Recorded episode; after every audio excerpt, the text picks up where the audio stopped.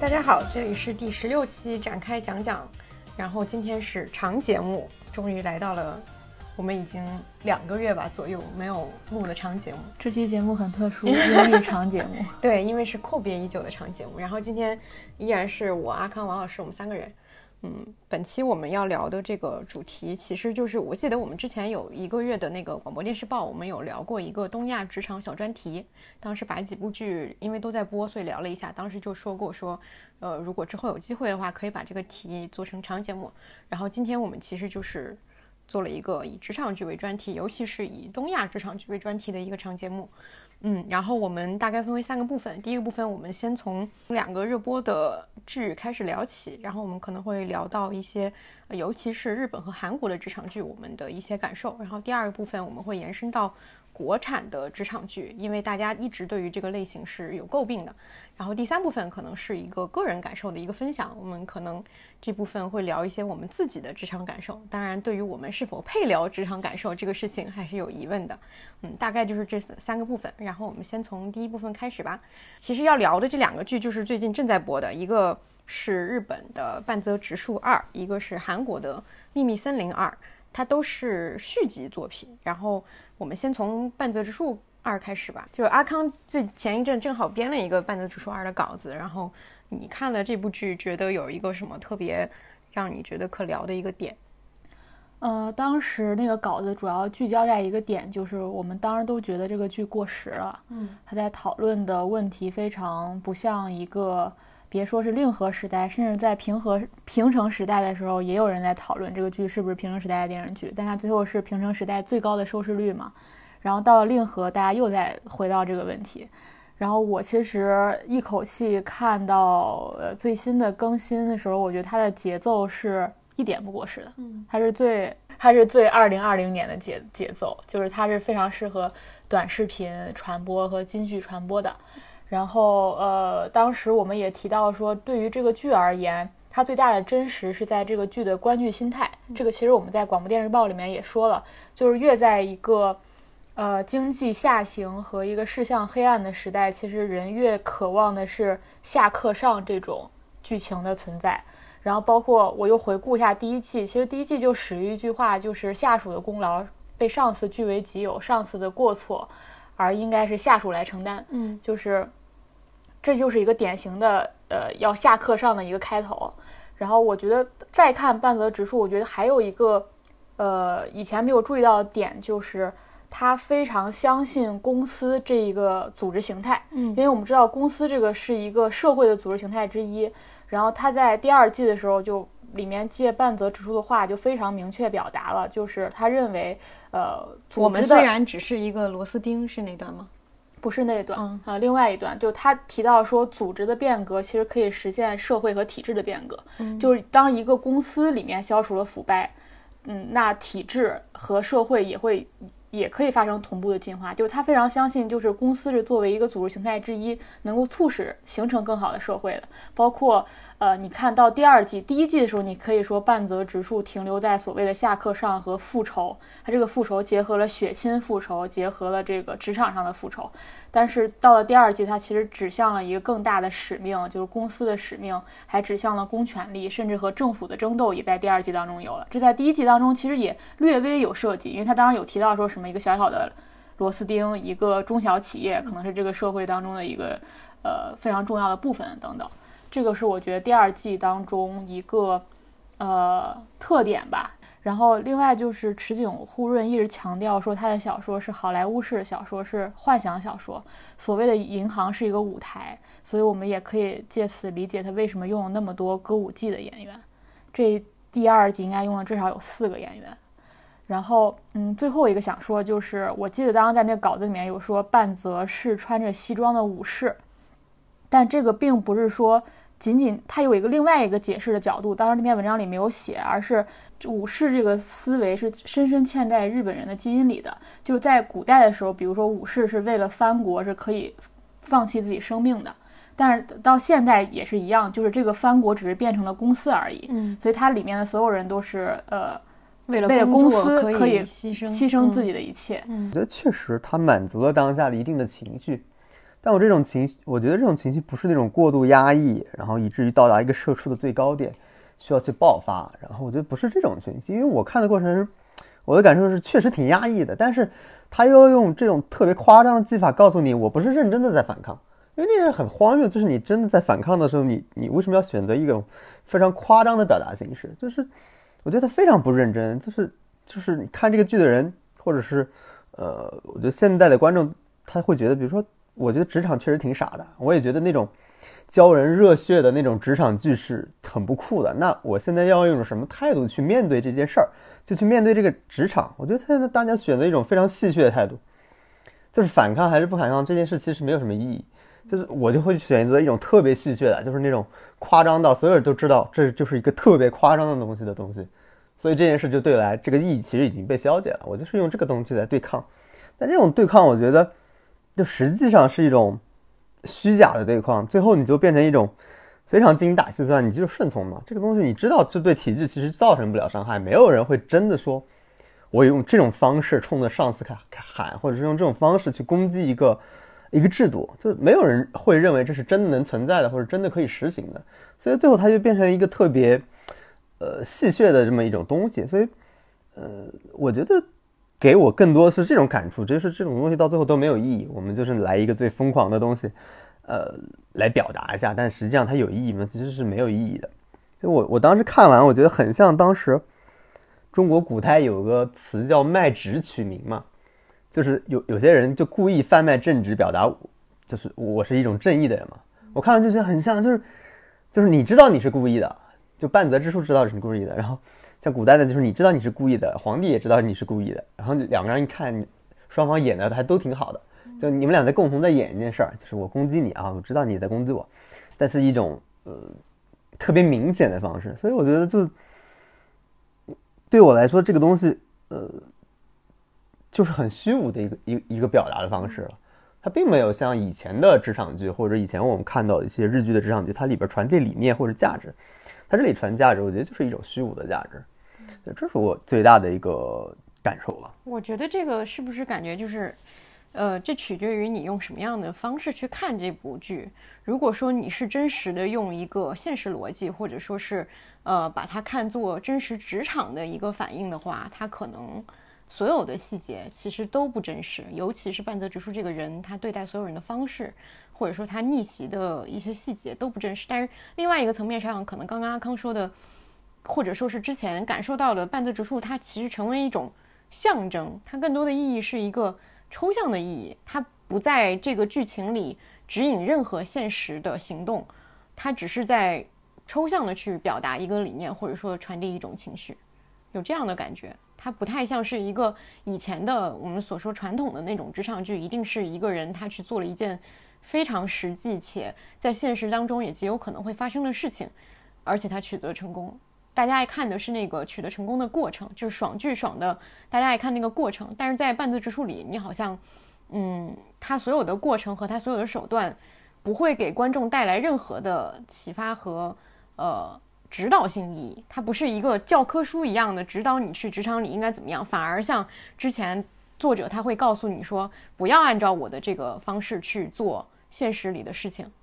我觉得半泽直树就不是职场剧，它是职场幻想。你把它当成一个幻想小说更合适，就是它只是说里面完全没有说那种科幻或者虚幻的东西，但它本质上是一种幻想。我的感觉就是刚刚王老师说的那个意思，就是为什么现在会出现职场幻想这种东西，是不是意味着我们对于呃职场的所有思考都已经放弃了抵抗？就是我们已经不再寄希望于有一个实际层面上的英雄去做这样一件事情，而是我们把它架到一个更高的位置，去整个的就去虚构这一切，是一种方式。对我当时更感兴趣，就是为什么这部剧的收视率会这么高？所以为什么会有现在的日本观众会愿意看这个剧？我就想了解这些人心态。后来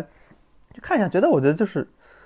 到最后就发现，就是安全感本身要提供给大家，就是我其实没有办法去对抗什么东西，但是我又要觉得这个事儿很。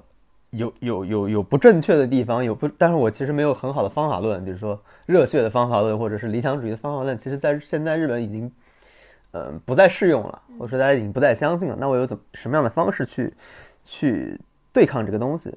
那我觉得他可能就找了一个，比如说超级英雄的这种方式，呃，就是每个人都知道他不可能真实的存在，但是每个人又希望他有这种东西，去解决我身上的这种焦虑也好，或者是现在的所谓的社畜感也好，哎，这是一个，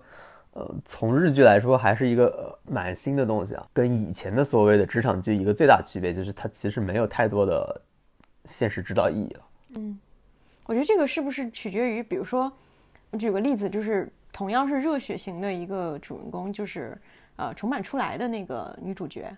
就是小熊嘛，就是她是一个，也是一个热血型的，她也是一个，还一直就是破除了一些以前的一些规则或者怎么样的一个人。但是大家看这个剧的时候会被他鼓舞，是我也想要成为他这样的人，或者说我也想要拥有他这份活力。但是在看半泽直树的时候，没有人会想象自己会成为半泽直树，他就是一个像神一样在那儿伫立着的一个人物，并不会有人真正去与他共情。但我觉得可能就是时代发生变化了，是整体的变化，不光是职场剧发生变化。因为我之前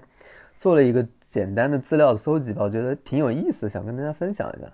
就是大概从零七年开始到一三年第一季，呃，半泽直树直树第一季出来，大概有有有几部那个日剧，然后有一些京剧，我就觉得这些京剧其实很很好的反映了这个变化。就我想念一下，就是第一部是《工作狂》这部剧，二零一零七年一部剧。其中有一个人，那个主角的经济是“工作”这个这个字拆解开来就是人在动，即使犹豫犹豫，还是在不停动。你发现他其实这个有一点天命的感觉，就是人生下来就是要劳动的，就是那个时候他他是有这种观感的。然后也是零七年的剧叫《派遣员的品格》，那部剧的金句就是：就算不景气持续一百年，日本所有的企业都倒闭也没有关系，只要有生存的技能，就能随心所欲的生活下去。他其实强调就是所谓你的。呃，就是所谓的职人感嘛，就是你的技术要非常好，就是我很长时间用一门技术，我其实就能活得很好。他就强调是这个。然后你发现到二零一零年，就是另一个思路，其实跟刚才我们讨论之前录播课之前，呃，小康说的一个观点很像，就是他说的是一项工作只有你才能做得成，能完成这项工作全是因为你的功劳，只有被人这样认可，这在这里才有生存的价值。你就发现他又发生了一个改变，改变就是。他不再强调所谓的天命，也不再强调所谓的这种企业的使命感、个人的生存技能，啊是个人的完全实现，就是被认可的这一点，这是他一个变化。然后到二零一三年，就是半泽直树以牙还牙，以血还血，你其实已经看不太出来里边有有有有，呃，这种前代的职场剧的这种特点嘛，已经完全的变成了一个复仇复仇行为。对，就他其实跟职场。你确实，我们从某种程度上来说，你可以把它从职场剧上划出去了。嗯，因为这种形态其实可以在应用在任何的类型的剧的身上。对，但我觉得这是一个挺有意思的变化了。嗯，就是因为大家在今天这个年代讨论它的时候，还是以职场剧来。讨论它嘛，嗯，这还是因为它毕竟所有人都还在一个看似像职场的环境里面工作，对，我觉得这是一个特别大的变化，嗯，但它其实可能严格意义上已经不算是一个职场剧了。我觉得它更大的作用是帮助职场里的人在下班以后发泄情绪，或者说是抚获得一些心灵上的抚慰，不太像是以前可能看职场剧还能获得一些打气的能量啊什么这种东西，会燃燃让你燃起第二天工作的信心，已经没有这个功能了。它最多的就是帮你。抚平一些你的焦虑而已，嗯，然后除了半泽直树二以外，这个月还有另外一部剧也是在热播，就是韩剧《秘密森林二》嘛。然后，呃，我刚查了一下，《秘密森林二》其实它的收视率，呃，刚开始开播的时候是挺好的，但是它现在没有特别高，就是可能不会达到一那么高的一个程度吧。从目前来看，然后我看这个剧，我是追到了比较新的一个进度，然后我是感觉。前面几集非常难进入，就是为什么我会把它放在这儿聊？其实也是因为它可能有一点跟半泽直树不一样的是，它第二季变得更加的，嗯，没有爽感了。因为第一季其实还是会塑造了这样一个独特的男主角的形象，他是一个检察官，然后又是一个没有情感的人，就这个这个这个设定就是一个。美剧里特别常用的一个男主角的设定，就是看起来是有缺陷的，但他能力特别强，所以他一路就是呃大杀四方的那种感觉。然后给他配了一个相对比较武力值比较高的一个女警察，就裴斗娜演的这个女孩。所以他们两个人结合，呃搭档，然后在第一季里是其实是真正嗯对抗了一些所谓的恶势力的，这是第一季的一个主题。但是到了第二季以后，你会发现，嗯，就算是你看过第一季的观众看的这个剧，也会非常的。困难，因为它前面的四集，男女主角，第一个是没有相遇，就是他们没有真正的搭档起来；第二个是他们没有一个统一的目标，嗯，甚至可以说是没有明确的一个对手。他们好像在做的是一个对抗性的工作，就是要做一些文书性的工作和一些呃。完全是静的一个状态的一些勾心斗角，这个就没有第一季所谓的要去打倒一个明确的恶势力那种动起来的感觉了，是其实是很闷的。所以我感觉，呃，尤其是国内的网络讨论度不高，然后韩国的收视率也没有那么高。但是我觉得这个，呃，是编剧的自己的意图，就是他就是想要写。就是我们为什么说《秘密森林二》没有对韩国社会有一定了解，你很难看进去，因为它讲的是那个检察官和警警察的这个斗争嘛，长期以来的这个东西，他想要写的可能就是这种，就是所有人都陷在这个里面，你没有办法像英雄一样去做出任何举动的一个一个状况。就算是像男女主角这样之前曾经做过一些大事的人，他们在这一季里面也都是一个。呃，下属或者说是一个听命于人的一个状态，他们也很被动。这种被动感其实是观众很难忍受的，因为，嗯，你要你要可能花费非常大的一个精力，你才能去忍受所有的主角都处在一个相对被动且，呃，所有人都在进行对话戏的一个状态。这可能是这个剧，我觉得到目前为止最大的一个特点。但是我觉得看到嗯最新的这两集，它还是有一些呃能看出编剧想要传达的一些东西。它其实就是非常想要嗯去把这两个人物身上的那种神性去减弱，他把它更归为一个普通人的一个形象了。包括像裴斗娜，他甚至在这一季他都不是一个警察，他没有直接去抓人的权利了。因为在上一季的时候，他其实是很动起来，有很多无。打戏啊，或者说是有一追逐戏啊这样的东西，但他在在这一季他变成一个文职人员，这个东西是很让人难受的。但是这可能就是编剧想要营造的一个效果。我觉得这个是这一季《秘密森林》它可能会比上一季更像一个职场剧的一个点。对我的感受是，第二季看了很像职场剧的规则或者是一个背景介绍剧。反而让我感兴趣就是检检察官和警察之间的关系，然后检察官和呃大企业之间和财阀之间的关系，然后警察跟财阀之间，管反而感兴感兴趣的是这些，因为你突然发现你对人物命运不太感感兴趣了，因为那个曹的角色已经固定了，他就是个好人，然后你大概率知道这个人不会有太大的事情。就是他的身上不会发生太大的事情，然后坏人你也很清楚的，全都已经非常非常明确的告诉你了。嗯，就是你你对这两个对警察的命运也好，你对检察官的命运也好，其实不是很关心了。就是人物的魅力也被第一季消解完了。就是这种个性的话，其实，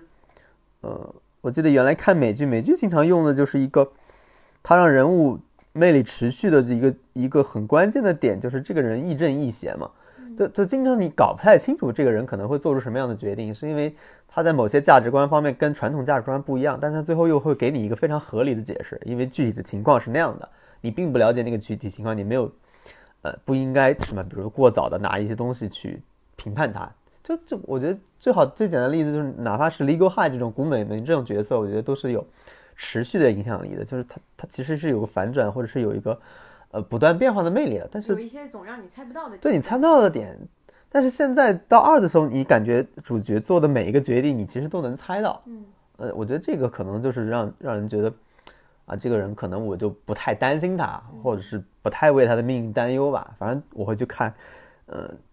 看这个时候的感觉有点像我之前看的另一部韩剧，是《辅佐官》，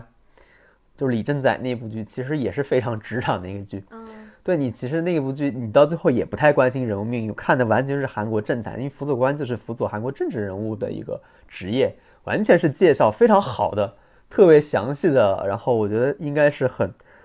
呃，很精准的介绍了一下这个职业，这个职业究竟会面临一些困境。我觉得看到最后反而是当成一个职场纪录片在看，而不是这刚做一个职场剧在看。嗯，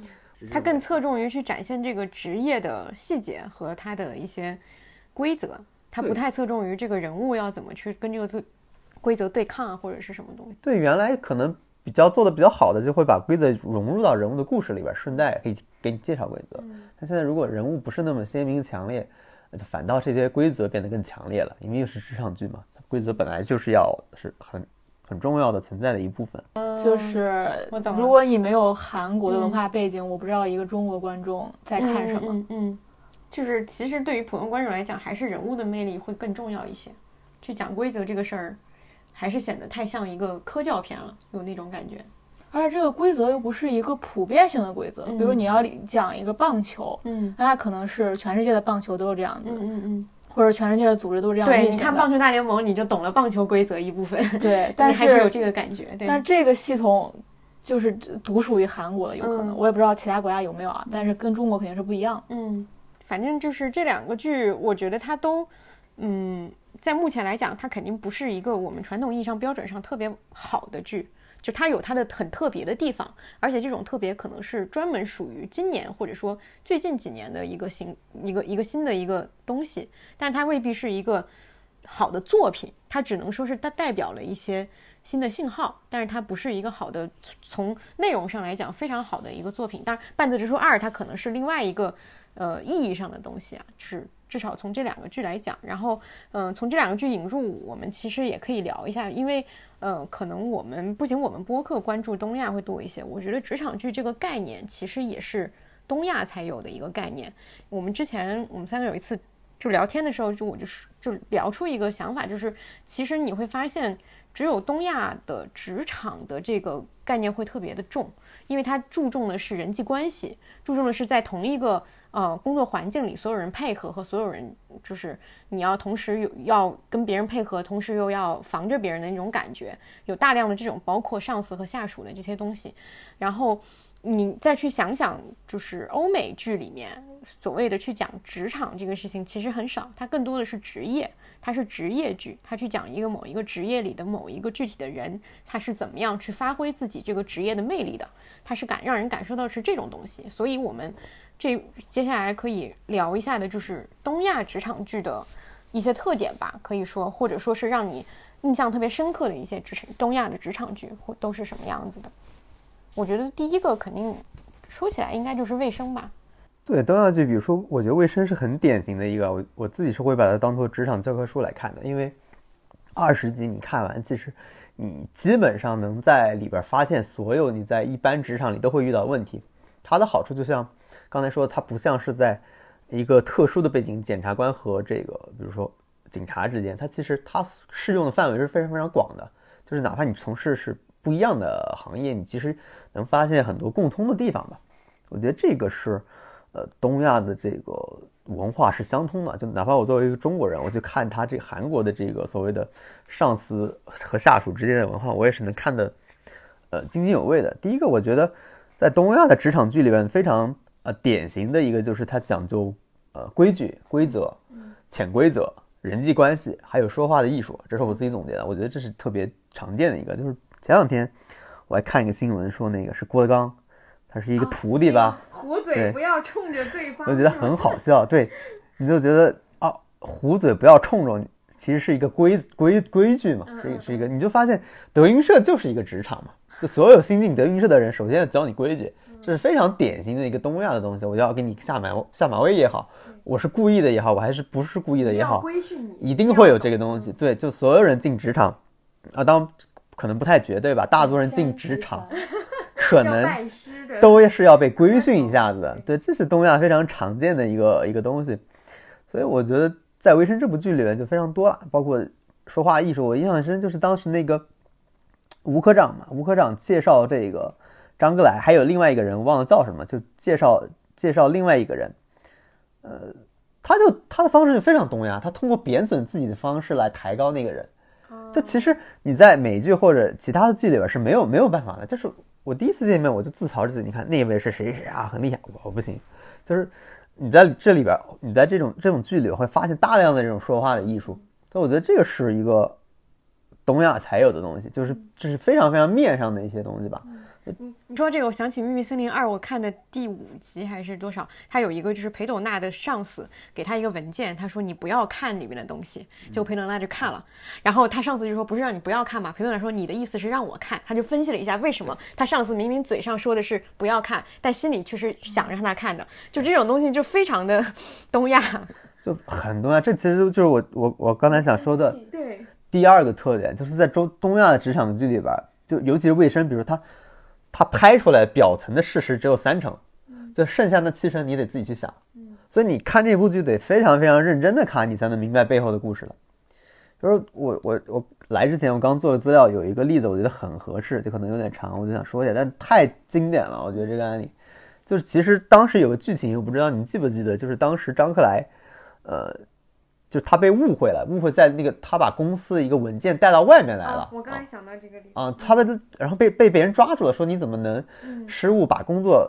文件拿带出来？他说不是我弄的，其实是另外一个人弄的。后来那个吴科长就知道，他知道，让张刚来跟他说，说我我很冤枉，吴科长就是找那个呃真正的把资料丢的人的那个副那个他头上的领导。他就他就，但他又没有直接的说，哎，你们这里那个小伙子说办事儿不好，来冤还冤枉我们这小伙，他就先去打听，他跟那个他的，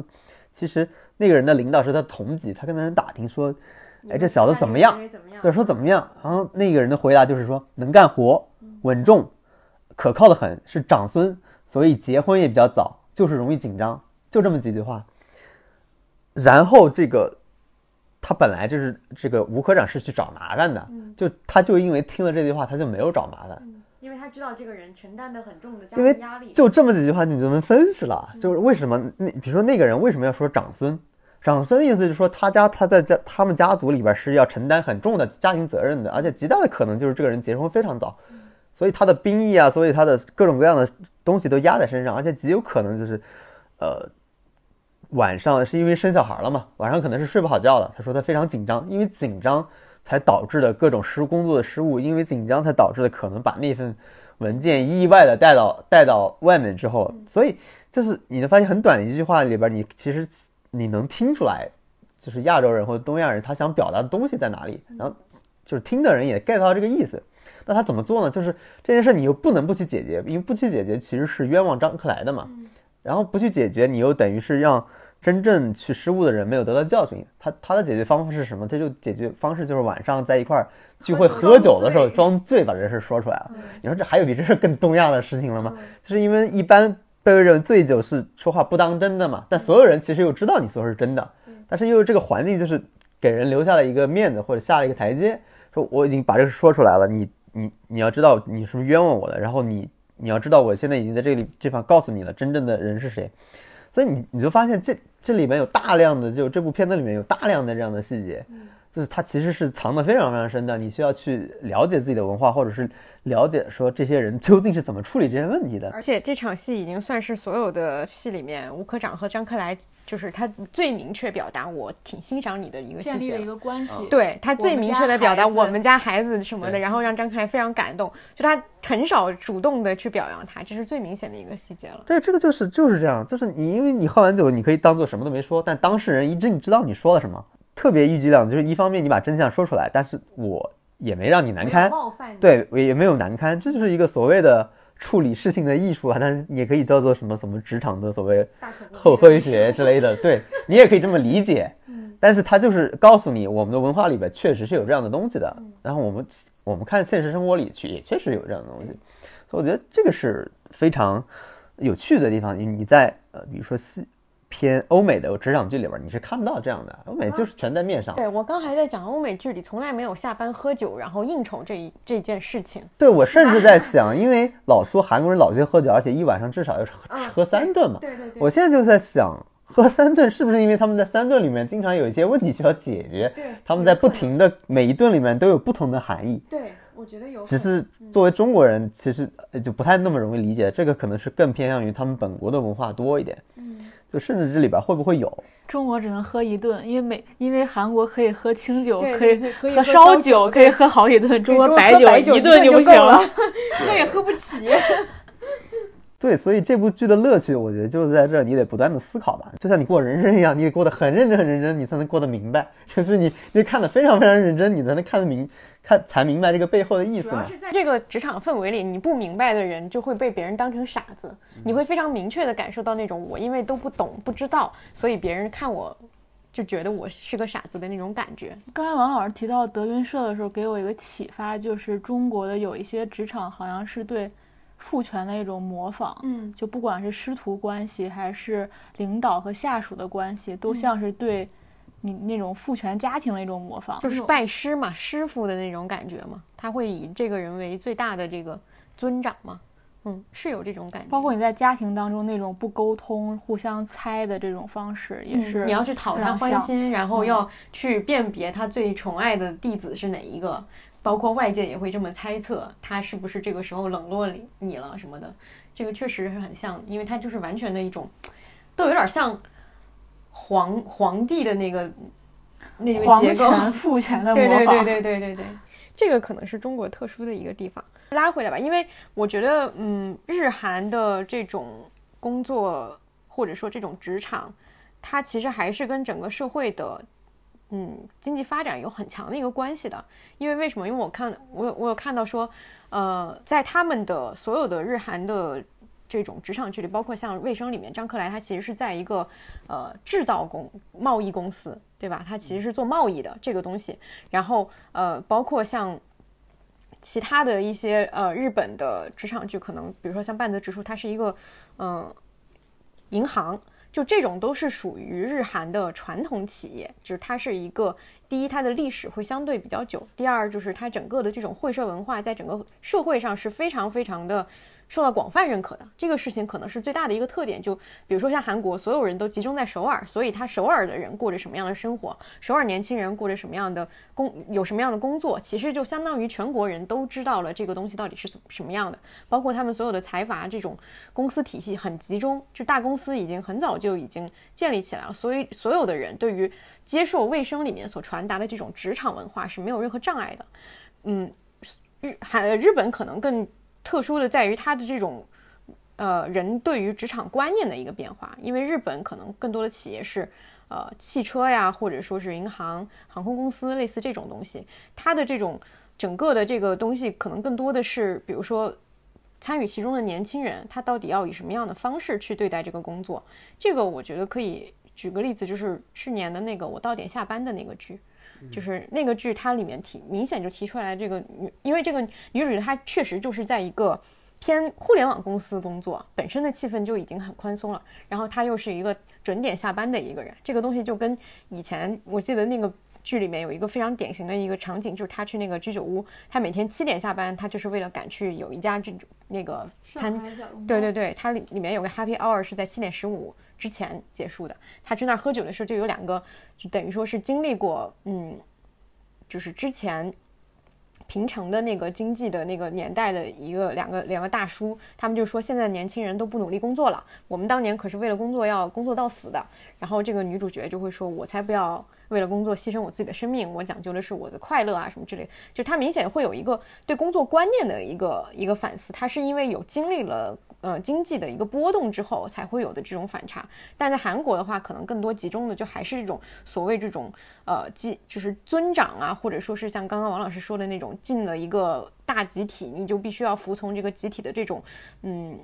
阶级规则的这个东西。包括刚刚有说到什么呃，像他们这不是到了军营也会有那种新兵对老兵的一个。规训啊，一些的这样的一些东西，可能更多的还是集中在这个方面。我觉得这个可能是我们去看为什么觉得职日韩的职场剧会特别社畜的一个原因，因为他们就是有这样长期的一个职场文化，在整个社会上都是被广泛认可的，所有人都明白说这个东西的规则和它形成的一个原因。每个人，我们的嗯里面现在日韩的年轻人，他们的父辈和呃他们的父辈，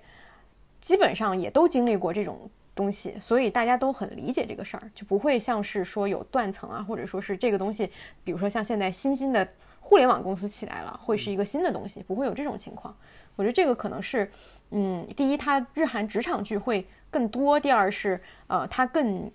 感觉里面每个人都更像是职场人一些的一个原因。我觉得这从另一个角度来说，可能中国的职场剧不太好看的原因。中国其实没有一个职场传统，对一个企业的传统就是你的。经济发展水平没有到那个阶段上，就是它还是比较分散分散的。我觉得我们以前是那种就是厂，就是叫什么厂矿子弟，对厂矿子弟，好像是依托于资源的方式，我依托一个大厂，然后你的整个生产方式、生活方式都是在那个厂或者那个矿里面完成的。但是你那个时候的工作其实相当于是一个蓝领的工作，嗯，它还是直接跟技能相关的。对吧？但是在日韩的这些企业里面，其实每个人工作的就已经是我们以前应该吐槽过那种，你做付出了以后，其实你看不到自己做的是任何实际的回馈的一个工作。嗯，但是他们也很已经形成这种东西已经很久了。对，我想说的是那种厂矿式的那种传统马上瓦解之后。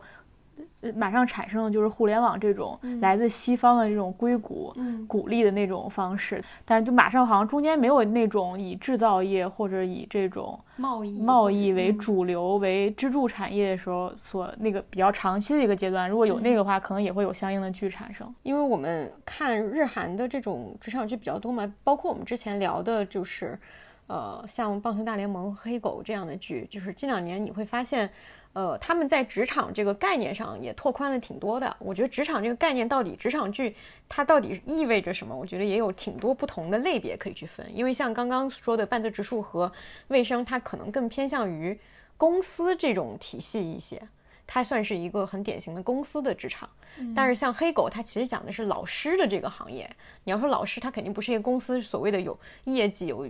这些东西的那个、那个、那个氛围。嗯，棒球大联盟就更不是了，它就是一个职业。但是你会发现在东亚的这种这种职场剧里面，它就算讲的是某一个呃比较少见的一个职业，它依然会讲这个人要处理人际关系这件事情。对，就像刚才说的，就你从事哪个职业里边都有规则规矩。所以你，所以你看任何剧里边，一个新人进到一个新机器的时候，他一定会有人有一种现象，就是所有人都这么做，你要不要这么做？就你一定会面临这种选择，就是之前都是这么做的，然后你是要选择改变这件事儿，还是不改变这件事儿？是先改变哪件事儿，还是后改变哪件事儿？不管是棒棒球大联盟也好，是黑狗也好，你看都是一样的，就是他一定会遇到这些困难，就他的所有东西都跟这些原有的规则跟传统的东西相关性。但，这个我觉得也是。东亚传统的一个一个东西吧，就是原来的旧有的规则和旧有的传统特别强大，你都要去做一个呃妥协，对选择也好，反正都是这样嘛。是确实可以说，这些规则它不是由公司制造的，它其实就是社会制制造的，就是像阿康刚说的一些父权的东西，或者说是整个的一些呃尊尊重年长的人。就是类似这样的一个这这种东西，它其实是会延伸到对所谓的公司官僚，其实是一个对对对对对，不仅借借助了父权，借助了官僚的对对对，甚至有可能一开始是好事儿，后来就成了一个怎么所谓的僵化的死板的规定性的东西了。我之前看到有有一个日本的一个经济学者，他在分析现在日本的，就是经济嘛，他就会发现说日本的公司。呃，大公司在国际上有比较好的声誉的那些公司，或者说是它的那个竞争力排名在前几的公司，其实都还是传统企业，比如说像银行，就这种，或者说丰田、本田这种。但是他会，他比如说他举例子说，就是日本的年轻人毕业以后最想要去的公司是什么公司？就是，呃，就是类似刚刚说的这种银行、全日空，然后还有这个汽车公司，因为这些工作是很。稳定的，他们想要的就是稳定的工作。但是像他说，举例说，美国大学生最想去的，可能就是像什么优步啊、什么 Airbnb 啊这种。对对对，就是硅谷的创新型的，就是完全不稳定，但是你会有很大挑战的一个公司。他就觉得说，从大学生或者说是年轻人最想要去的公司，就反映出你整个的这个呃。社会的一个职场文化，或者说是一个风向吧，就是这个社会到底鼓不鼓励你去打破规则，去做挑战性的东西，这个是很明显的。我觉得这他说的这个确实也就反映到职场剧上，你就会发现说。我们所想象当中的东亚职场一定会是一个很庞大的体系，你要去讲一个庞大体系里面一个小的螺丝钉的故事，这个是最能够引发大家共鸣的，因为每个人都是这样工作的。但在日英美剧里，他会讲的一定是一个天赋异禀，但是永远都是跟规则反着干的一个人，他去怎么证明自己是对的，而且他赢得了所有人的喜欢，他是这样的一个故事，两个完全是两种不同的这个逻辑嘛。你也可以说是个人主义和集体主义的冲突。日本的职场剧好像都有这个特点，就有点就是热血组队，就是一个人或者几个人的一个状态。嗯，你看像那个东京大饭店。对，他也是一个就是组队，然后你必然就是你都能预测到他马上会遭遇一个困难，然后你也能想到他会战胜这个战胜这个困难。哎，我想日本人他们觉得最终的解决方法就是，尽管职场有这么多恶心的事儿，就唯有热情才能战胜这些事儿。感觉整体而而言，日本的职场就会相对偏乐观一些。他们已经承认了，或者说是接受了这个东西了。只是说我社畜太多，对他们社畜太多年了，一听一开口就是老社畜了。对对对，他们于是也适应了这种文化。对他们想的就只是去调整我以什么样的心态去面对这个事儿，会比较的不那么难过而已。但是韩国，它我觉得韩国的。职场这有个特点，就是因为它整个社会有特别多僵化的东西，不只是所谓的公司这件事情，包括这种上级下级这种尊卑的体系和整个的这个很多规则性的东西，他们会反映到所有的职场剧里，会显得这个东西特别的沉重。嗯，就是你要面对的是东西是一个，就像密域森林，它为什么用迷雾这个概念？就是其实是你有点在里面，你不知道你自己到底该怎么样的一个东西。它其实还是在对整个的。工作方式也好，或者说整个体系，它是有巨大的不确定性的。对，我觉得韩国社会不像日本那么稳定。嗯，就是我印象当中，卫生拍完之后，又有一个韩国法律改变了，我记得应该就是一个所谓的就是非正式职员的工资待遇法之类的。就你发现韩国这个社会是非常容易就因为一个一个什么事儿，对他立马就立法就改变了。所以你看韩国的智商局里面其实很满。你看卫生这部剧里面什么都有，嗯，公司政治、性别歧视、安分守己还是什么东西，怎么跟坏上上司处。处关系就是团队利益和个人利益，然后就是它里边包含的元素非常多，就是所谓韩国它不稳定的东西其实非常非常多。你感觉在日本好像它要么就单独针对某一个一个东西，他很少把这些所有的东西一个社会的主流潮流的东西全部塞到一个剧里边。就日本好像很很少这么做，但是韩国好像他就会因为这个东西，所有东西都能塞进去，反正。大家也知道财阀呀，那些有钱人啊，永远都是在里边的啊。就是到底是为了多少困难的事情在在在烦恼？就他是这些可能真的困扰了他，但是这些事情可能也就困扰了韩国社会的很多年轻人。就每个人都是真实的被这些东西所困扰的，反映到了作品里，就变得很满。但日本年轻人可能每天烦恼的就是我不想上班。我不想，我想准时下班，就是很简单的一个事情。就你的最对这个工作的叩问变成了一个具体的诉求，就是我要七点下班。就你有的时候会觉得日本人很矫情，就是一点小的情绪被他分弄的非常非常大。嗯。但你放到韩国这边人，可能火水深火热中是吧？已经被办公室政治或者什么个财阀快要搞死了。然后那边说我只我就要准时下班，我不准下下班，我会产生五种情绪，这五种情绪又会产生十二种情绪。我就很痛苦，我要去什么？就是日剧，日剧经常会有这种东西，然后在一件你感受上很小的事情，所以我觉得这种拍法可能，比如说日剧如果改编到中国来，我觉得是很困难的。嗯，就是让大家共情这件事儿，我觉得是很困难。中国人自己都会觉得九九六还可以吧，是吧？他都他都会有这种感受，好像都没到那种。虽然大家嘴上说是社畜，但其实大家内心里谁不想当九九六的社畜呢？你有资格当九九六的社畜吗？你在 BAT 这样的厂里边，那其实在中国其实是很多人追求的一个工作了。嗯，所以我觉得确实就像你刚刚说的，每个国家的经济环境所面临的不同情形，造就了职场剧必然必然存在一个不同的状态嘛。嗯，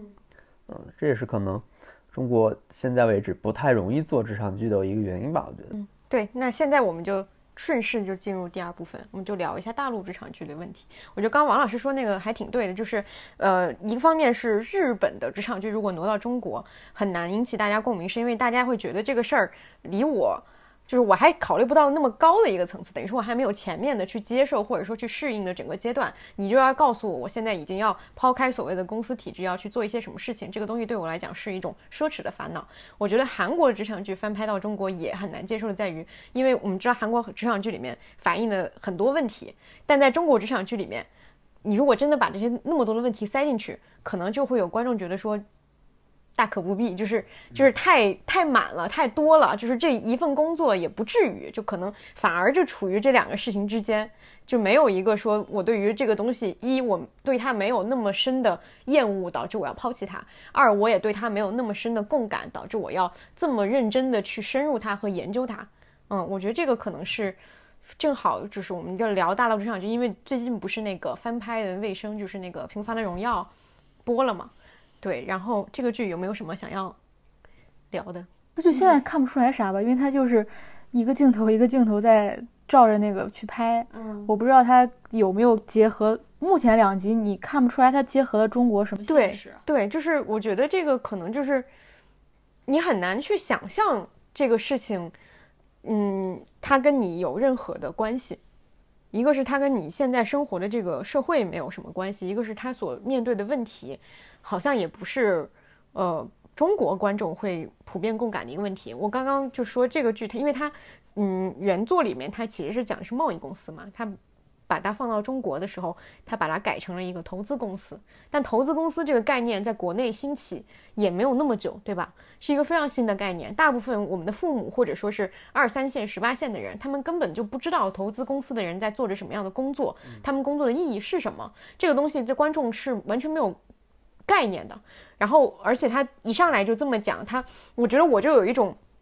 他这里面就是男主角第一天上班就被拉着去开会，然后什么都听不懂。就可能对于大部分观众来讲，你告告诉他投资公司的一个人是怎么怎么样，他是一个社畜，然后你要去跟他共情的时候，观众也会很懵逼，在于说我对于这个工作本身我都没有认同感，我怎么跟这个人物共情？这个可能也是，呃，就是为什么换一个职业对于他的整个的东西会有这么大的影响？可能也就是我们上面所形容的那些东西，就在于说整个社会对于。呃，职场或者说职场文化这件事情没有一个基础的认知，这样的情况下，你要去讲一个对所有人都有意义的职场故事，其实是很难的。你没有找准这个东西，不一定啊，不一定是没有找准，可能这个东西在国内就是不存在，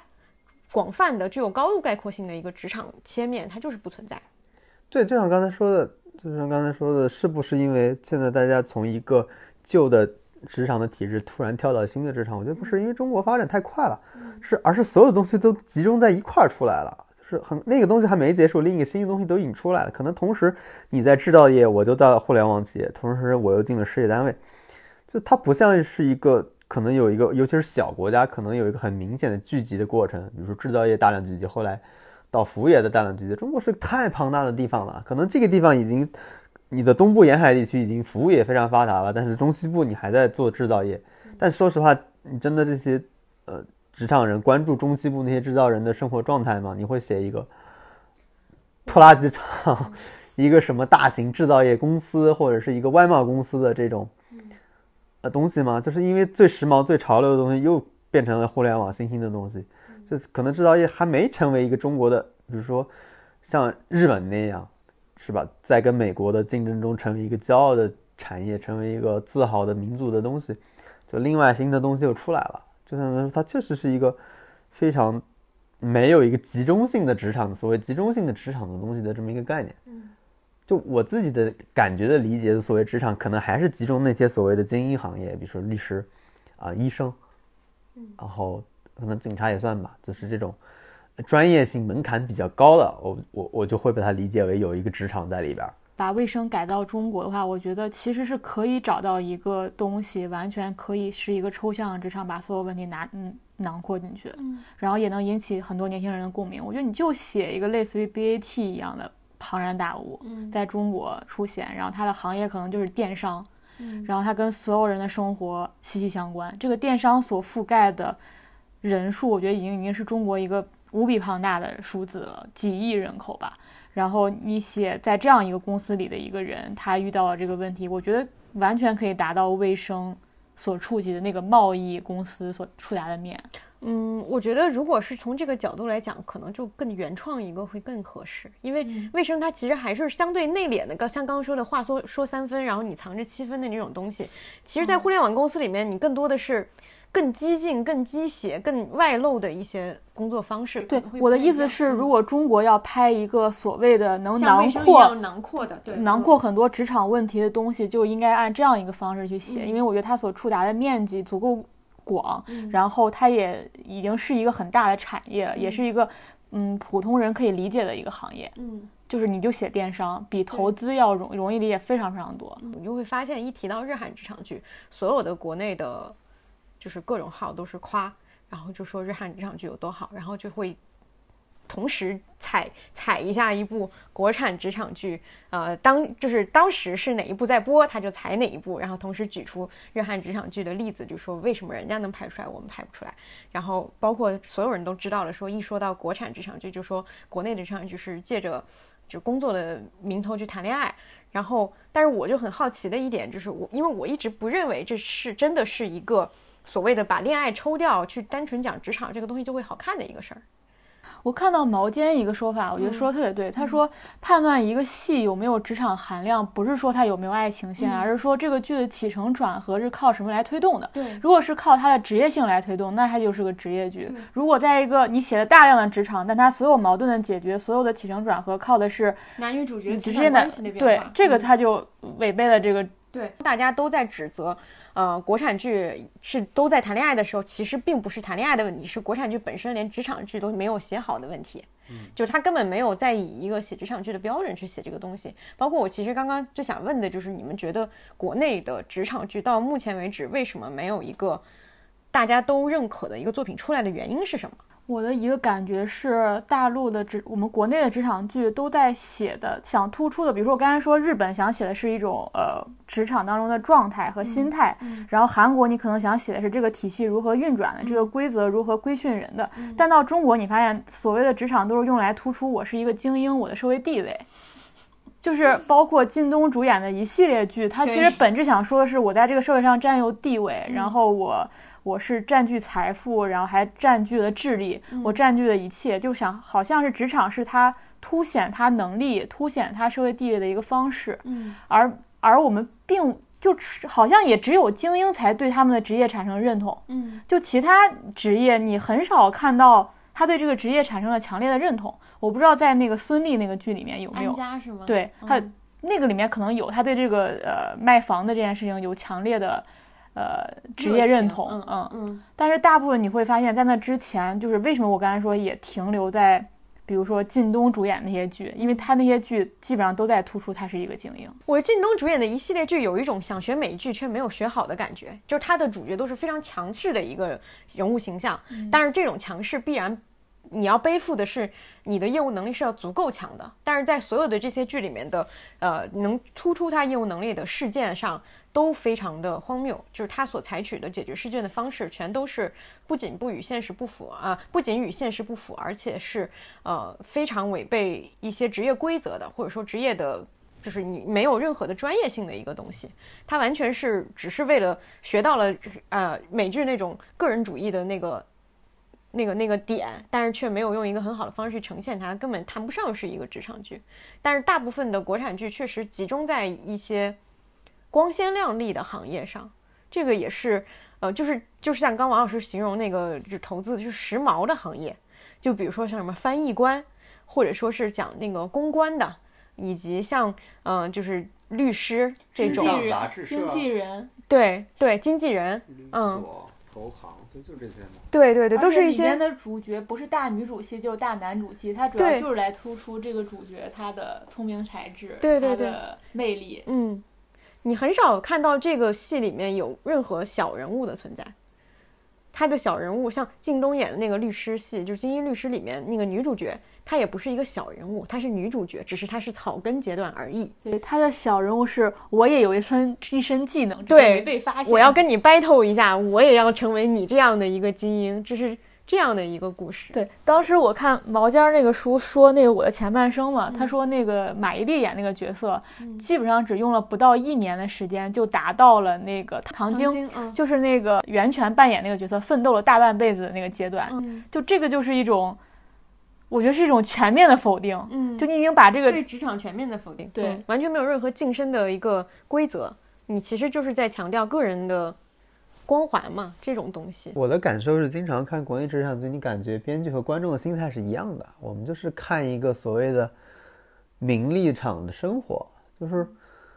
就有点像以前大家说考上大学，考上大学就好了，他在告诉你，只要进入到这些行业你就好了，他想展现的就是这个，你进去就好了。然后这些人好像没有烦恼，然后这些人就每天特别光鲜亮，让你看完你不觉得这些人有烦恼，你不觉得这些人有什么问题解决，他每个人都过得非常非常好，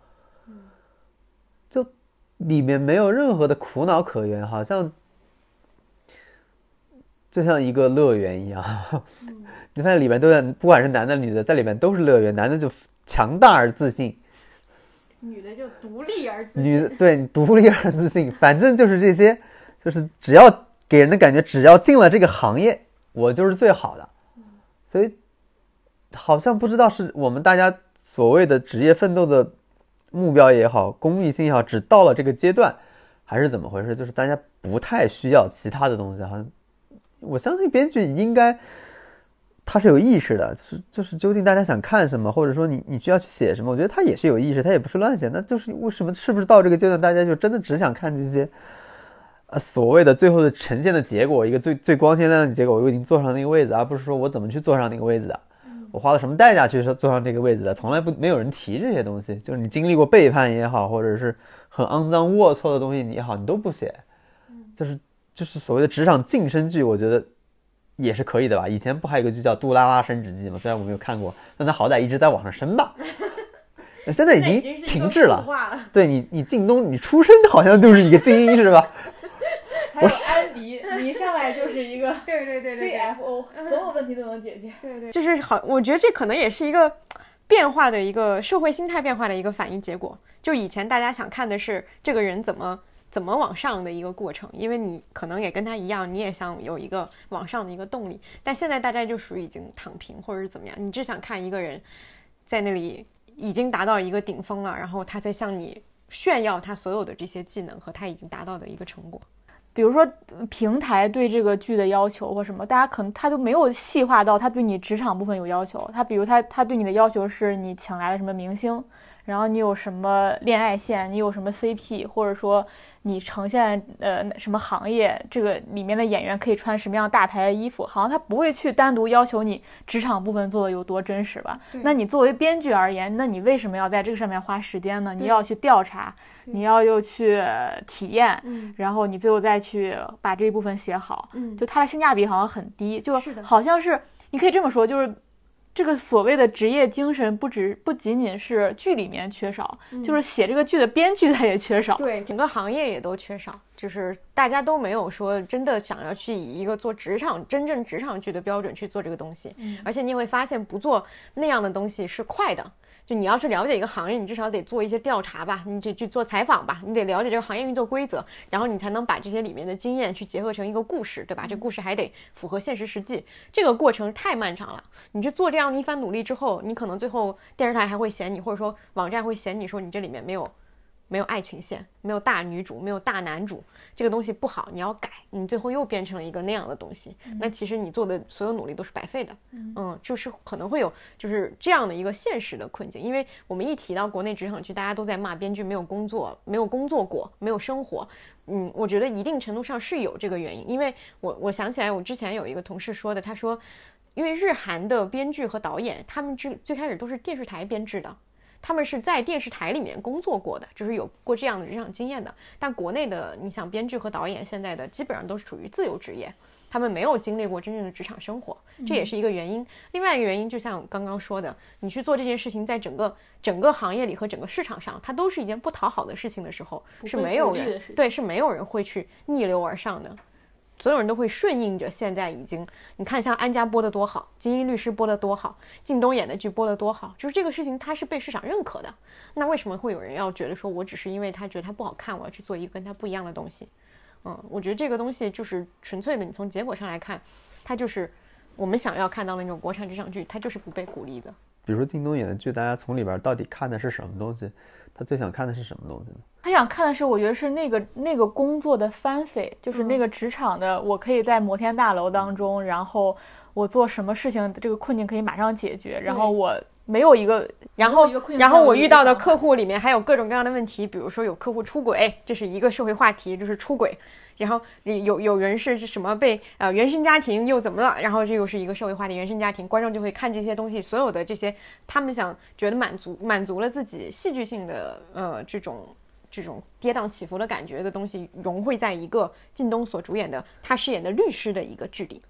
我感觉就是职场给我带来的好处，就是，我觉得还有一种职业。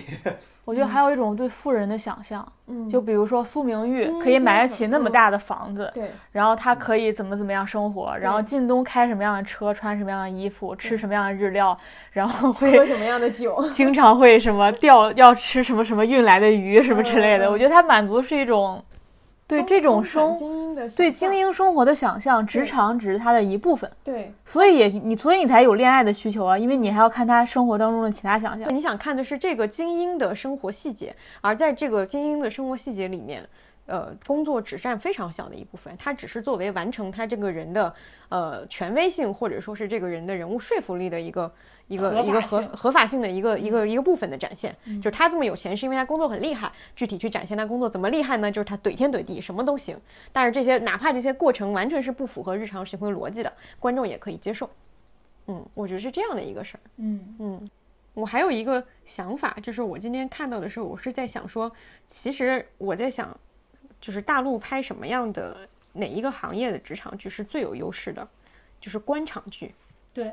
这个特别有优势。我觉得这就是中国人的传统优势，传统异能。有《人民的名义》啊。对啊，就是这两年就只有一个《人民的名义》嘛。就是我的意思就是，你比如说再往前数。铁齿铜牙纪晓岚，你知道这个归结到哪儿吗？归结到中国对职场理解就是权谋。对，所以权谋可以放在官场，可以放在宫斗，对，也可以放在职场。是的，嗯嗯，就是这这。当然，就职场你要，嗯，你呃不是那个宫斗，你要说的话，你你也可以理解。就比如说像《延禧攻略》，也有人说它是指指宫，呃，宫斗职业宫斗戏嘛，职场宫斗戏嘛，有这种元素。但是我是觉得，比如说去讲一些纯粹的官僚斗争这件事情，嗯，比如说像《人民名义》，周梅森之前还写过那个《绝对权力》。就他是写这种类型，是一直都写这个类型的，非常包括像陆天明什么的，就所有他们这些人写这种类型写的很多。有二号首长看过吗？特别好看，是吧？就是这种类型，我觉得确实是古呃中国的一个。传统经典类型，你去拍这些东西，你不觉得比厚黑学啊，会比什么纸牌屋什么的更？这个是文化传承，它不没有断档了。它从你看乾隆、康熙，随便找一部，对对对对对，它就是中国人的文化。你从小学生你在看乾隆、康熙大帝，你就知道什么叫权谋了。康熙王朝，对对对对，雍正那个什么。然后铁齿铜牙纪晓岚，你看多么经典的人物配置，一个上司和一个正直的下属和一个。奸猾的下属，他们之间怎么斗智斗勇、互相权衡的一个故事，就是，嗯，我觉得这个可能算是你要去讲国内的职场剧最最有传承的一个东西，但是现在也很难很难拍，非常难，因为它你你会影射太多的社会现实嘛，你不能碰那个东西。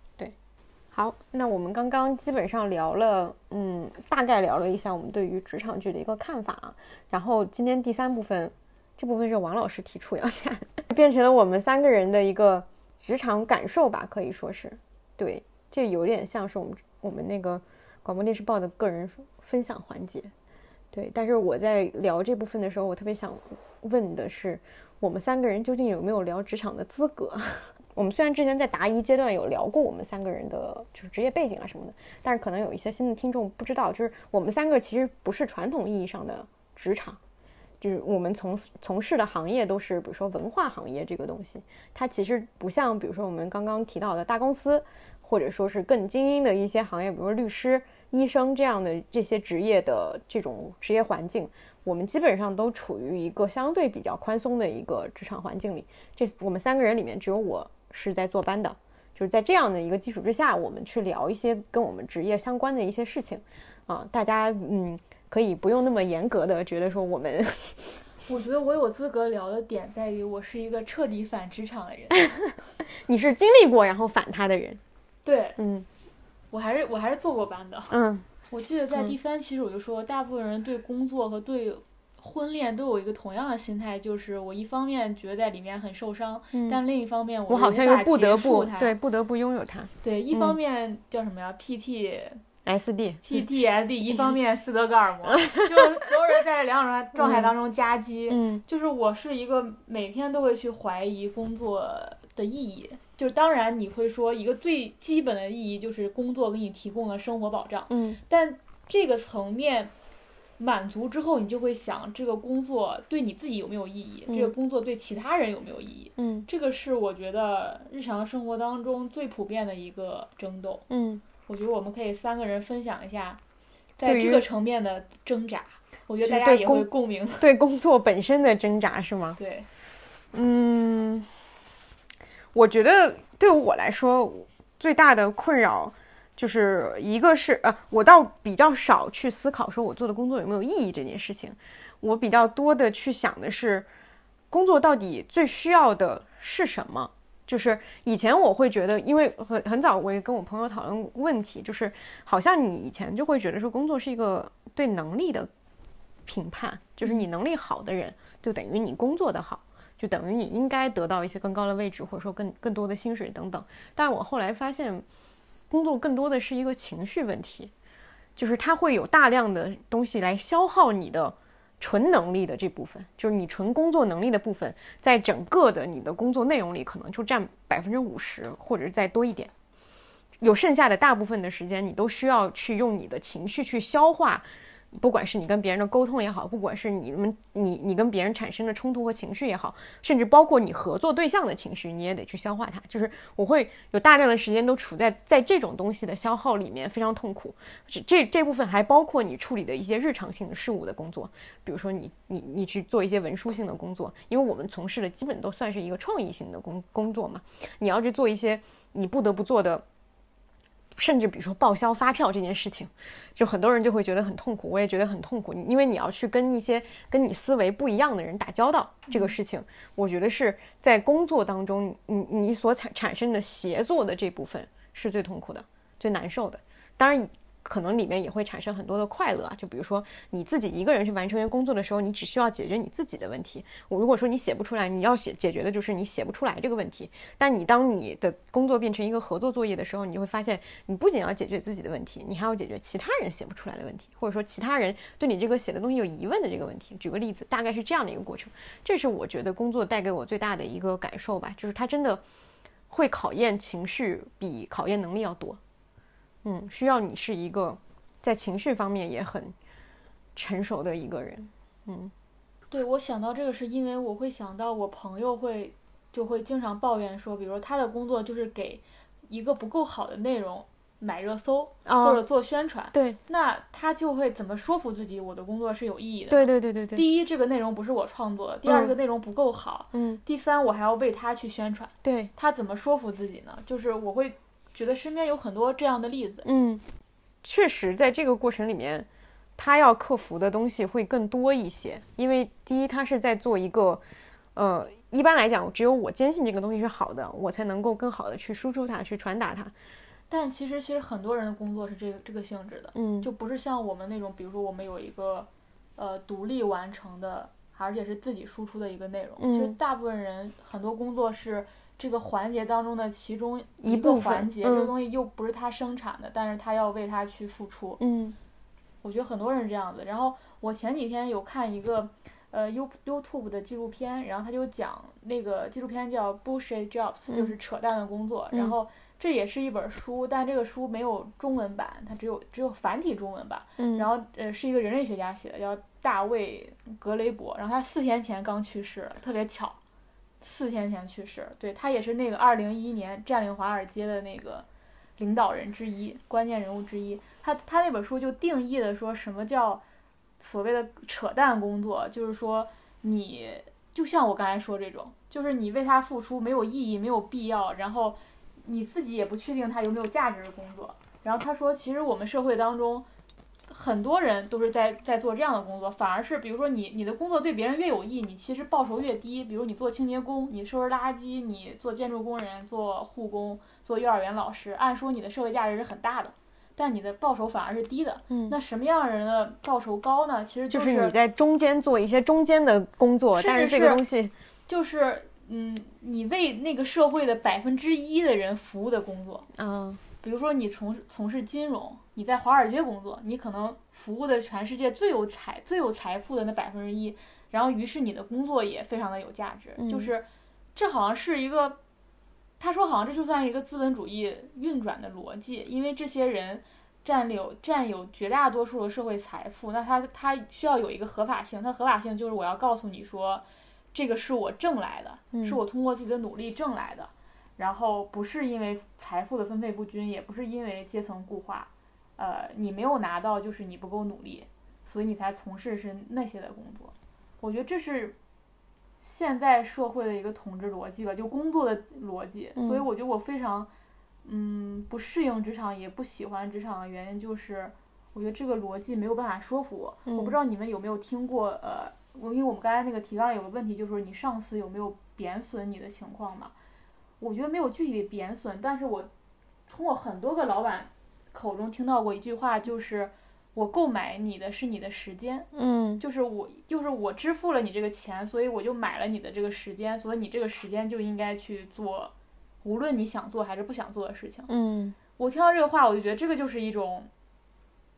我觉得也可以列成贬损。嗯就是这跟奴隶制有什么区别？你奴隶制你，你你不外乎你是又出卖你的身体，又出卖你的劳动时间时间。嗯那你现在不外乎就是你不再出卖你的身体了，你拥有的自由，但你还是在出卖你的时间。嗯就是我听过很多老板都会说这句话，就是我我我所谓雇佣你的，就是雇佣了你的时间。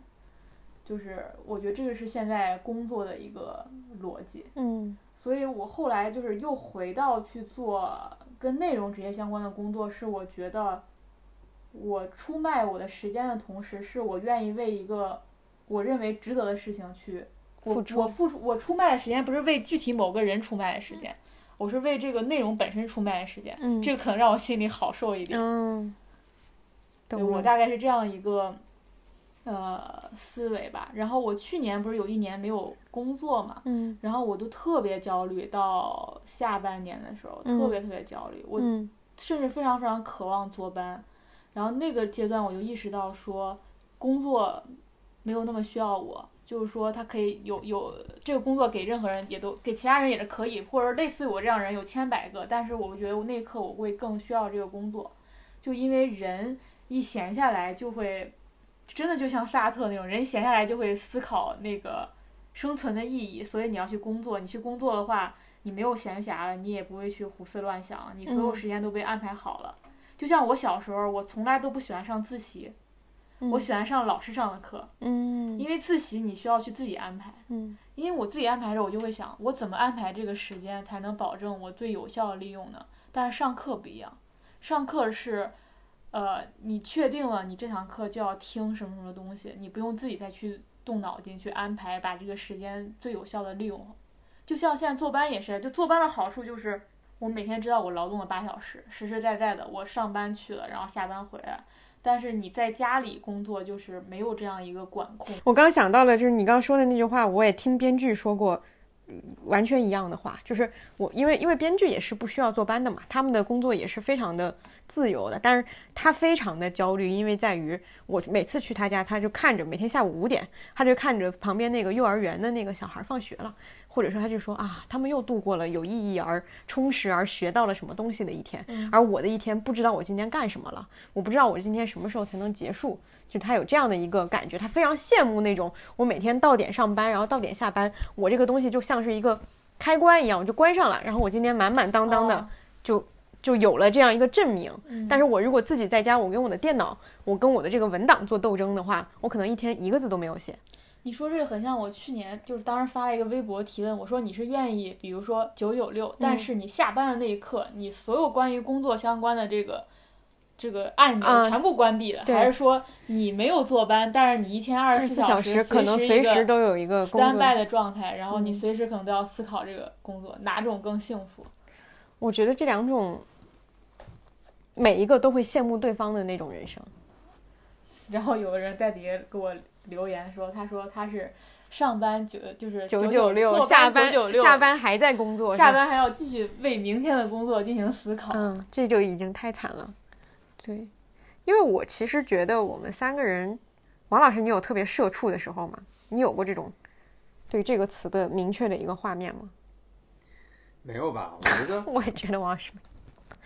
我觉得大家现在说，其实就是一个现在到了一个阶段嘛。我自己觉得，就刚刚毕业时候的态度或者感受，其实跟你工作一段时间感受是完全不太一样的。嗯就我刚毕业的时候，其实你不会想这么多，就这个事儿有没有价值。嗯刚毕业的时候，其实你的这个东西其实已经被设定好了。你首先要做的是，你有没有能力去承担这份工作，就你根本就没有时间去考虑它有没有价值。你先要做的是，你要证明自己，我是个有用的人。对我来说，就是当时最最迫切的一个需求。第二个需求就是那个路已经设定好了，大家告诉你，做特稿或者做这个稿的这个东西，你要做的卓越就可以了。你你所有的目的就是往卓越上面做，就是两条线。其实你你不会考考虑太多的。唯一发生的变化就是大家最终不再追求卓越卓越了。这个时候你就会去思考这个东西的价值了，因为一开始我觉得就是想的不会太多的。刚开始进入职场的时候，你对职场是有，或者说这个职业是有敬畏的嘛？或者说你需要，你觉得自己比他低，你一定要证明自己配得上这个东西。但是等到你真的证明自己或者取定一定取得一定的成绩之后，你就会开始思考刚刚我们所讨论的这个问题。嗯，分阶段的，就是他在每个人生阶段做的想的想法，我觉得是，甚至是可以很区别很大的。嗯，那甚至有的人，我觉得可能一辈子都在证明自己。好羡慕这种人。好羡慕他，但永远不想承认。羡慕他就是他人生有一个很明确的目标啊，永远都在战胜是吗？永远都在挑战，步步晋升的一个路径嘛。你的人生已经画的非常清晰了，你三年要怎么样？这种行业就是也不说这种行跟行业也没关系，就是其实跟人有关。如果你就是一个对职场晋升没有兴趣的人，或者说你这个逻辑无法说服你，你你就要去找。更其他的主线，其他的目标啊，这不这不跟我们之前讨论人生阶段也一样吗？就是当你不要做一个社会大部分人都在做的一个选择的时候，你就得给自己找出一条路来，因为别人都在走的那个路，它有一个好处是它通向哪儿和它沿途会遇见什么，这个东西非常清晰。你自己去走的路，你就不知道你自己会遇见啥，你也不知道你最后通向哪儿。嗯，但是你没有办法走那条路，这就是你。你跟他人的不同。我经历的大部分事情都是我经历它之后，我就知道我再也不不要这个东西。我对职场就是这样的心态。我其实经我其实刚毕业，完全我没有做记者啊，我就去刚毕业去做的是正儿八经的职场，而且是互联网。嗯。然后，然后当时所有人都说这个才是时代真正的变化，然后你要顺应它。但是我经历完之后，我我最后得出的结论就是，你千万不要听别人告诉你时代会怎么变，时代怎么变跟你没什么关系。如果你根本不在乎，说你你你是你要走你要走职场逻辑，就是你要去顺应这个时代的变化。但如果你你不走这个逻辑，这个东西是不影响你，哪怕媒体再落后了，它永远是还是会有媒体的，哪怕这个东西。就剩五个人了，五个人也能凑一桌。就是你如果不想飞起来，你就不要去风口，风不风不风口在哪儿跟你也没有什么关系，你就踏踏实实在地上走就行了，对吧？这么就感觉今天这一期是一个突然变成一个反职场的，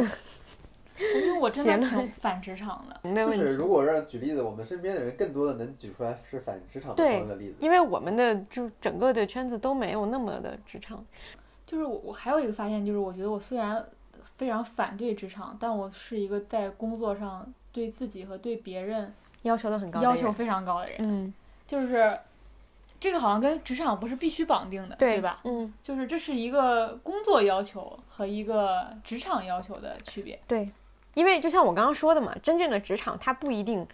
就是你很你很多时候会很难理解为什么别人这么不职业。嗯，但是他们却可以在职场里面存活下来。对，你会发现，后来你会发现，职场这个环境，它能够容纳的人的种类和它能容纳的行为，是远比他你想象当中认为他那些规则要宽容的多的。就是他会容纳各种各样的人。对于老板来说，也不是一个听话且遵守规则且完成度很高的员工就是最好的员工。他可能需要几种人搭配在一起。就是这个东西，可能也是你刚刚这么反职场的一个原因，因为你会发现你自己就只能跟和自己一样的人。去配合去做事情，但职场里面有大量跟你不兼容的人，嗯，是吧？反职场根本原因是我觉得人不能多了凑在一起，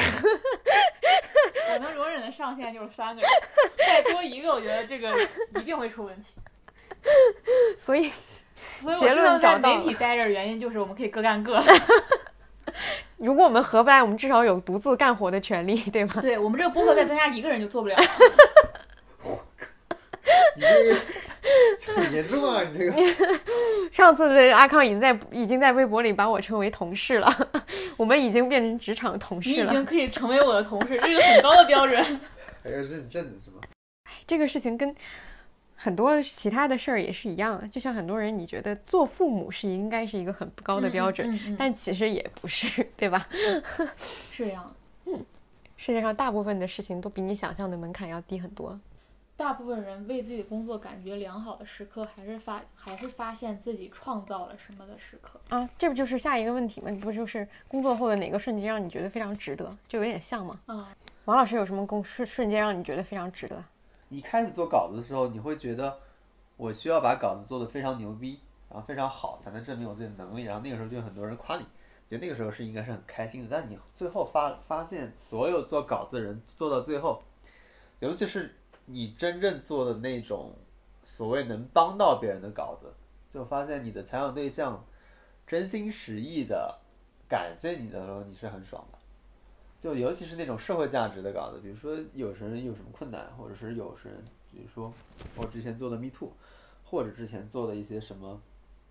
嗯，跟社会底层人相关的东西，然后他最后会给你发个短信，或者发个，其实那种那种稿子一般阅读量现在都不会很高，但是，嗯，采访对象本人会，就是你能感受到这个社会中很少见的一种所谓真情实感的东西，就是他会认为你做的这个事儿是有意义的，就是我们刚才也提到嘛。怎么去寻找这个意义？那这个时候意义就已经建构出来。这个意义不是说你去找的意义，或者是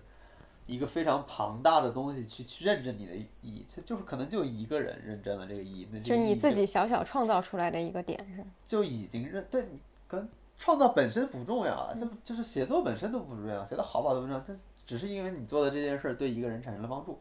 就我我后来就能理解为什么有人会去做慈善或者去做什么节，我以前是不太理解这个东西。就是这种东西的意义感，它是非常非常强的。你觉得非常值得的瞬间是什么？如果是工作中的话，其实还是，因为我反而觉得，因为我们的工作周期会很长，就我们做一个东西不像你写稿子或者怎么样很快嘛，它整个的周期非常长，所以我反而是觉得在那个过程里面，呃，因为我们大量有推翻重来的那个过程，你再去重建它，或者说你们俩突然发现了一个特别新的一个点，是你之前没有想到的，然后你们俩。就像是发现一个新大陆一样，那个瞬间是让你觉得很开心的，反而不是整个的这个等于说这个建筑已经做完了，然后放出去给别人看的那个瞬间。是这个片子上的。对，不是不是，反而是过程里的那个瞬间是让你觉得开心的，因为你们会有大量的想象和大量的碰撞。嗯，这个是后面的阶段，因为你你整个的这个行业它还是一个。就是流水线嘛，也不是流水线，就是你能控制的东西还是只局限于文字的部分，最后呈现的东西，它一定程度上跟你的关联性会更少一些。嗯，所以我是觉得是那种你跟人高密度的谈话和高密度的去碰撞一个故事的雏形的那个时候，是最让你觉得开心的时候，哪怕这个过程很漫长、很曲折。嗯，你们工作最痛苦的事情是什么？deadline 不不，我不是 deadline。我的工作最痛苦的事情是去跟呃公关、采访对象，就多个环节，为了为了满足这多个环节去牺牲内容的时候，这是我最痛苦的时候。你要让所有人都满意，嗯，而且现在所有人满意还要服从两个大的逻辑，一个是你要保护他，保护他不能被。受到任何公权力的伤害，然后保护他不能受到任何粉圈的伤害，这两点就是一个巨大的嗯对内容的伤害。嗯，这这是我觉得这个工作最痛苦的。一样，这个工作就是跟采访对象以外的人打交道就是痛苦的。啊，那其实还是差不多。就是当做文化行业的人，你能最痛苦的事情就是跟所有做内容相无关的东西，它会最消耗你。然后其实其实比如说你你的你的。写作本身或者劳动本身也是创作过程也是非常痛苦呀，但这个痛苦就是是必须的。你知道那个痛苦不是那种沟通上的痛苦、打交道的痛苦，那个好像是创作你已经接受它是一个必然的过程。其实那个也非常非常痛苦。对，但是它不会成为你抱怨的一个来源，因为你知道那是工作的一部分，嗯，必然的一部分。好的，今天我们聊职场，我们三个。呃，不，并不算是特别典型职场的人。聊了一期职场剧，然后又聊了一些跟职场相关的一些自己的一些感受吧。然后也希望大家如果有什么关于职场或者说这我们今天聊的内容的，我只想再说，请大家在评论区不要骂我，因为我们说你们凭什么谈职场？对对对，我就哑口。第一是不要骂我们，第二如果你。觉得有的可说的话，也可以就是多交流交流，嗯，在评论区分享一下。好的，那我们今天就到这儿吧。好，拜拜，拜拜。